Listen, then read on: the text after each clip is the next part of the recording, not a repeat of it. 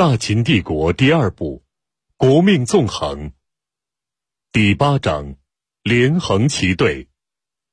张仪到咸阳已经三日了，从安邑涑水河谷一出来，他很少说话，直至进了函谷关，进了咸阳，他仍然是沉默寡言。魏云随张仪多有游历，素知张仪豪爽洒脱的个性，如今见他一路沉思。大是担心，但看见稍有新鲜的物事，便有意无意的大呼小叫，存心要叫张仪高兴。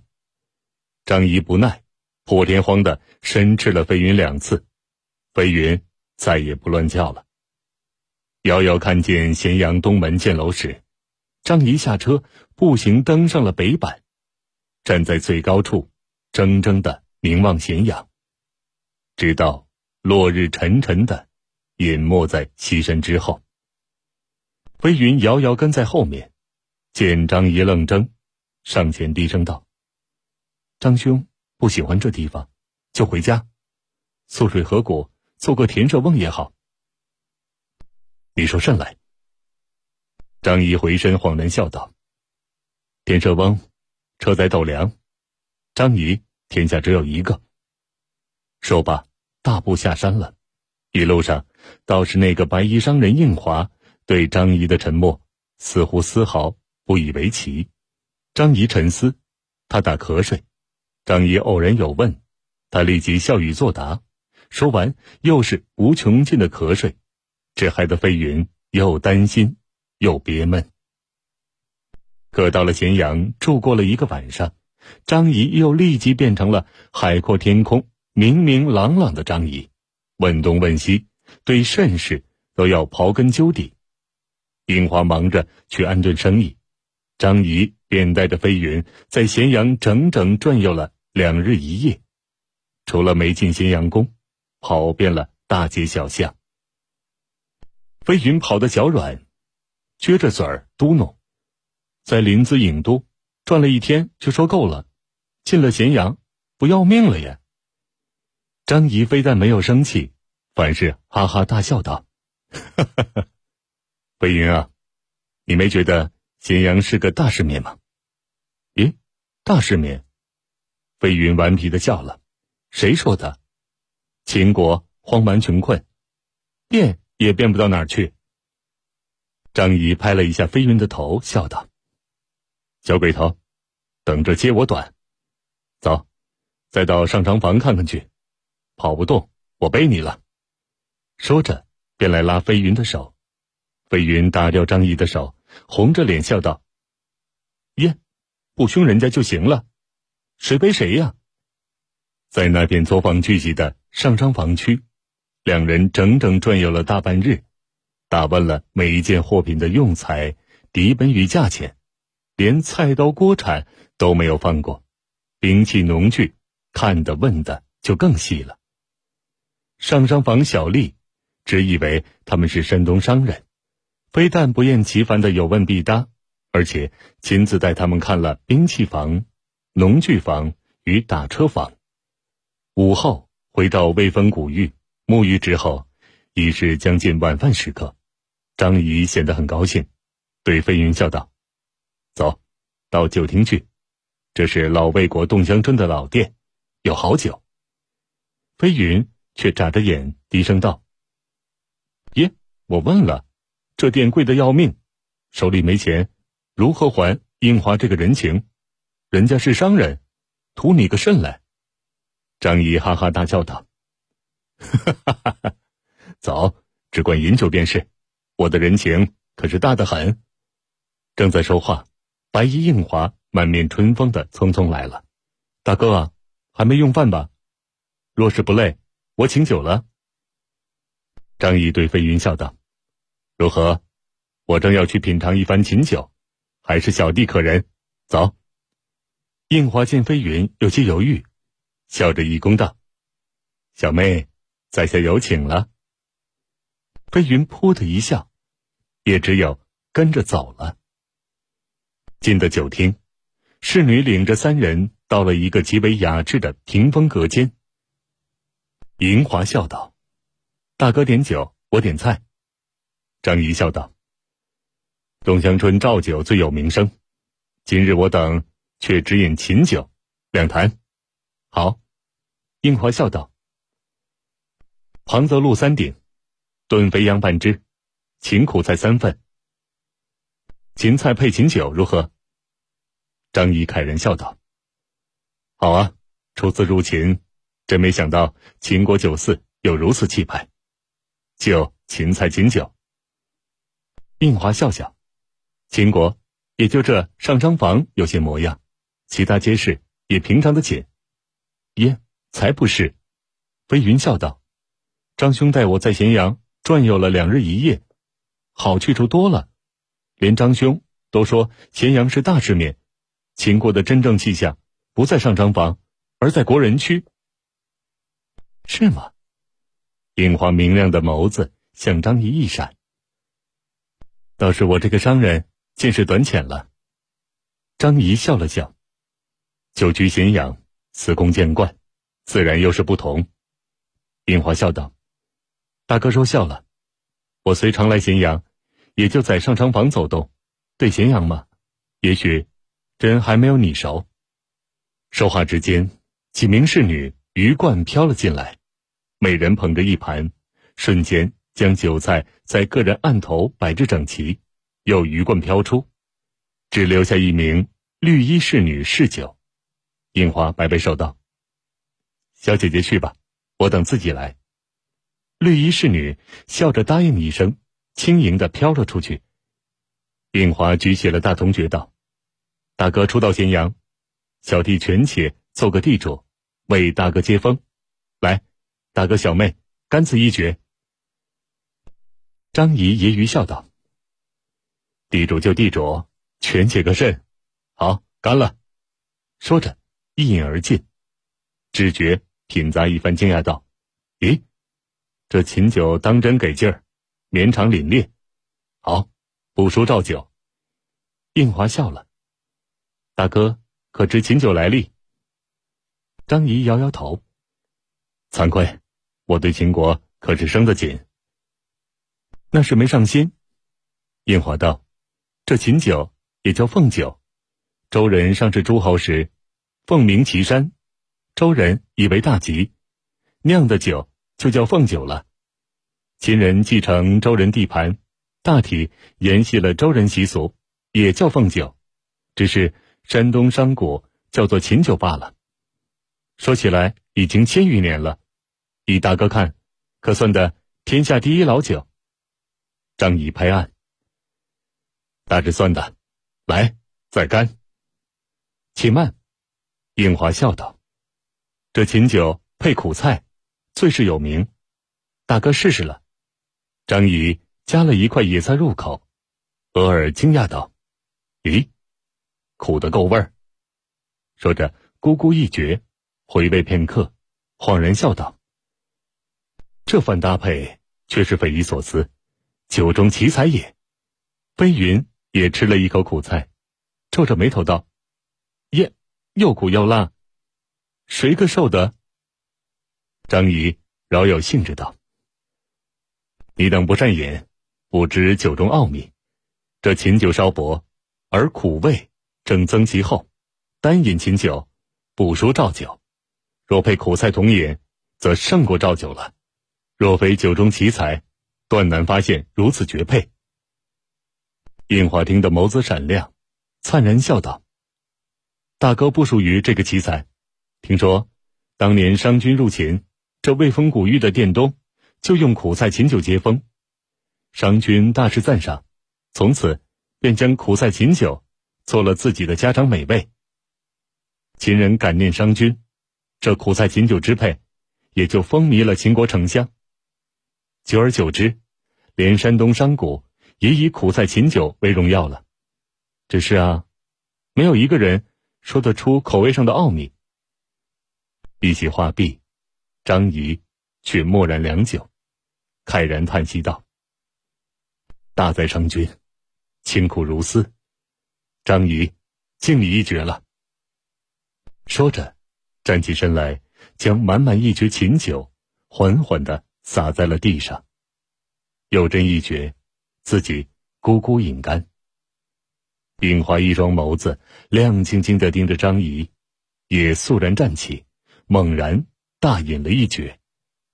大约饮的半个时辰，那个侍女飘了进来，对应华作礼道：“公子，你的家老有事，请你示下。”应华笑道：“大哥，我片刻便来，准是虎骨有买主了。”说着出了隔间。张仪笑道：“飞云，来。”吃了这顶庞泽鹿，大补。飞云顽皮笑道：“呀，一口便是一百老刀币。”张仪哈哈大笑：“哈哈哈哈，那就吃一肚子刀币。”正在谈笑饮酒，应华笑吟吟走了回来，道：“原是两句话的事，妥了。”说着入座，与张仪对饮起来。两局方罢。却见那名绿衣侍女又飘了进来，恭谨作礼，柔声细语道：“启禀公子先生，林间两位客官欲与你等共饮，差小女子通禀，允准可否？赶请示下。”樱花惊讶，连声道：“有人要与我等共饮？哎呀，此等事体向来是明士做派，我这小山谷可是没经过。”还得请大哥做主。张仪拍案笑道：“秦国也有了此等文化气象，大好，请与我等并席。”绿衣女子一点头，笑着摁动大屏风上的一个圆木柄，厚重的实木屏风，两扇小城门一样，无声的划开，赫然现出了两个不一世人，相同的黑色大袍，相同的两张黑脸。除了高矮胖瘦略有不同，简直就是两根黑柱子。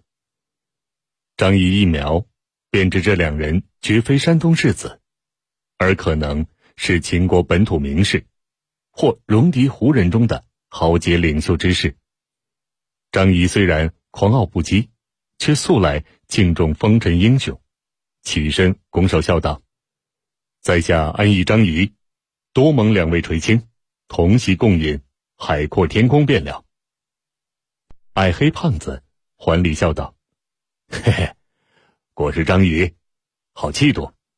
我俩在林间听得多时，敬佩先生见识，便学中原名士来个同席畅谈了。”张仪笑道：“四海皆兄弟，好说。两位请入座。”这期间，绿衣侍女。已经换来几名同伴，利落的将两位黑衣人的作案并了过来，又关闭屏风，顿时成了一个宽敞的五人大间。冰华笑道：“哎呀呀，都是英雄名士，左右我只是听，便由我来侍酒，你等都下去，我不叫，莫得进来。”侍女们又鱼贯飘了出去。飞云笑道：“应哥哥。”只管做了，这等事儿你不如我。黑矮胖子笑道：“且慢，张兄饮的可是琴酒？”张仪点头道：“琴酒苦菜，天下难觅。”黑矮胖子像所有胡人那样耸着肩，哈哈大笑：“ 不不不，张兄可愿品尝一番我等胡酒？”张仪凯然笑道：“好啊。”一日两酒都是罕见之物，在下何等口福也？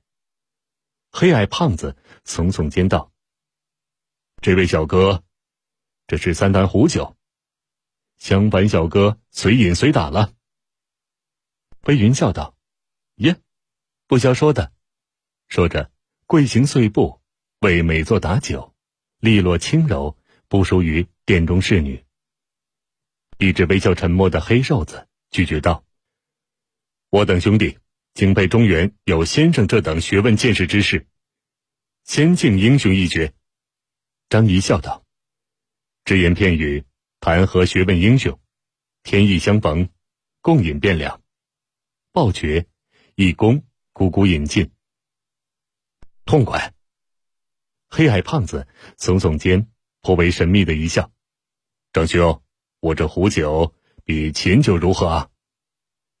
张仪看了一眼，绝中残酒道：“此酒白亮而略带粘稠，酸甜出头，苦辣涩诸味退后，爽则爽矣。食之太淡，远不如秦酒厚重凛冽，有一绝灌顶之力。以在下口味，还是秦酒为上。”赤绝于案，似乎不想再饮这壶酒了。黑矮胖子摇头笑道。不不不，我这壶酒乃青稞酒，中原人叫骆大麦的酿成，酒成掺以马奶，后劲儿大了。我草原骑士痛饮，可是提神长劲，像一头大熊。张仪大笑，有此妙处，自当痛饮。来，再干。觥筹交错，饮得一阵，几人脸上都泛起了红光。张仪觉得通身燥热，额头细汗不止，竟脱去了长大布袍，只穿贴身短衣。黑矮胖子连呼痛快，也立即脱掉了布袍，显出一件皮短褂，赤裸着古铜色的双肩，倒却是一个胡人武士。只有那个黑瘦子沉静如常，只是微笑着慢饮慢品。张仪猜度。他必是胡人帮国的王子，或是首领。心觉起意，不觉笑问：“两位来到咸阳，莫非要做兵器买卖？”“不不不。”黑矮胖子耸耸肩，“我等住得很远很远，在阴山草原。我们来是要与秦国修好结盟的，谁不打谁。可到了咸阳，却听说。”中原六大战国合纵结盟，将秦国当作死敌。我们呀，松了一口气，就来猛吃猛喝了。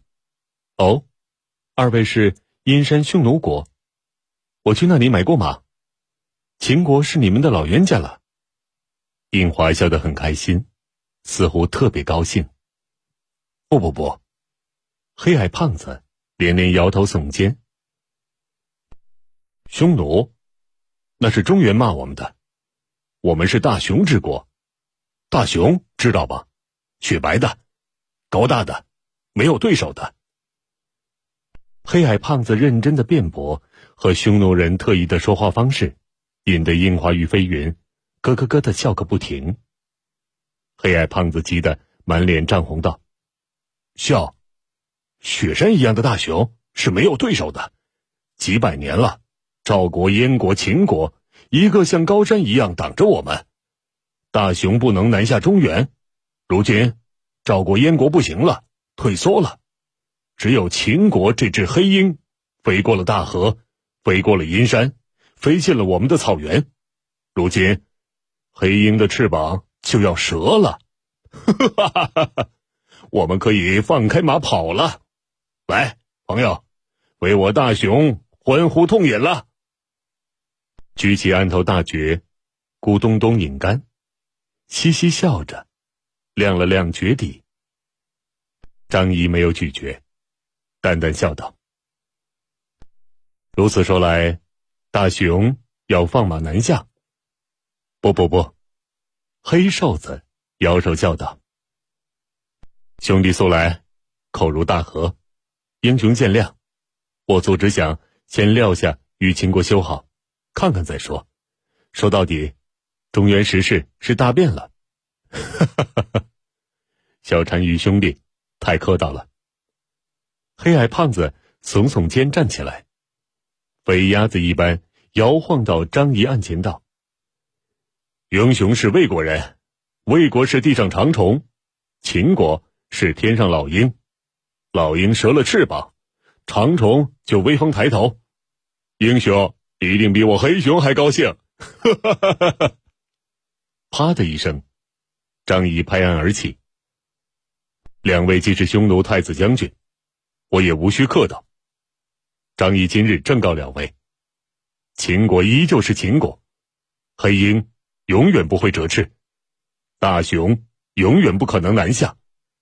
秦国乃华夏屏障，中原大国，痛击匈奴，更不会手软。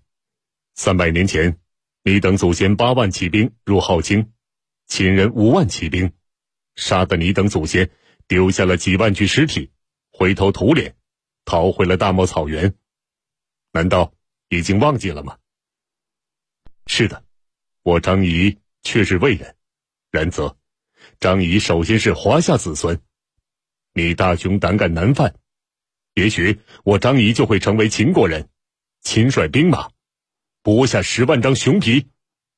骤然之间，剧作肃然无声，两位黑子的眼睛都瞪直了。张仪的机变之才，本是出类拔萃，又见一张利口，一腔热血，一副桀骜不驯、洒脱不羁的心性，声色俱厉之下，当真莫之能当。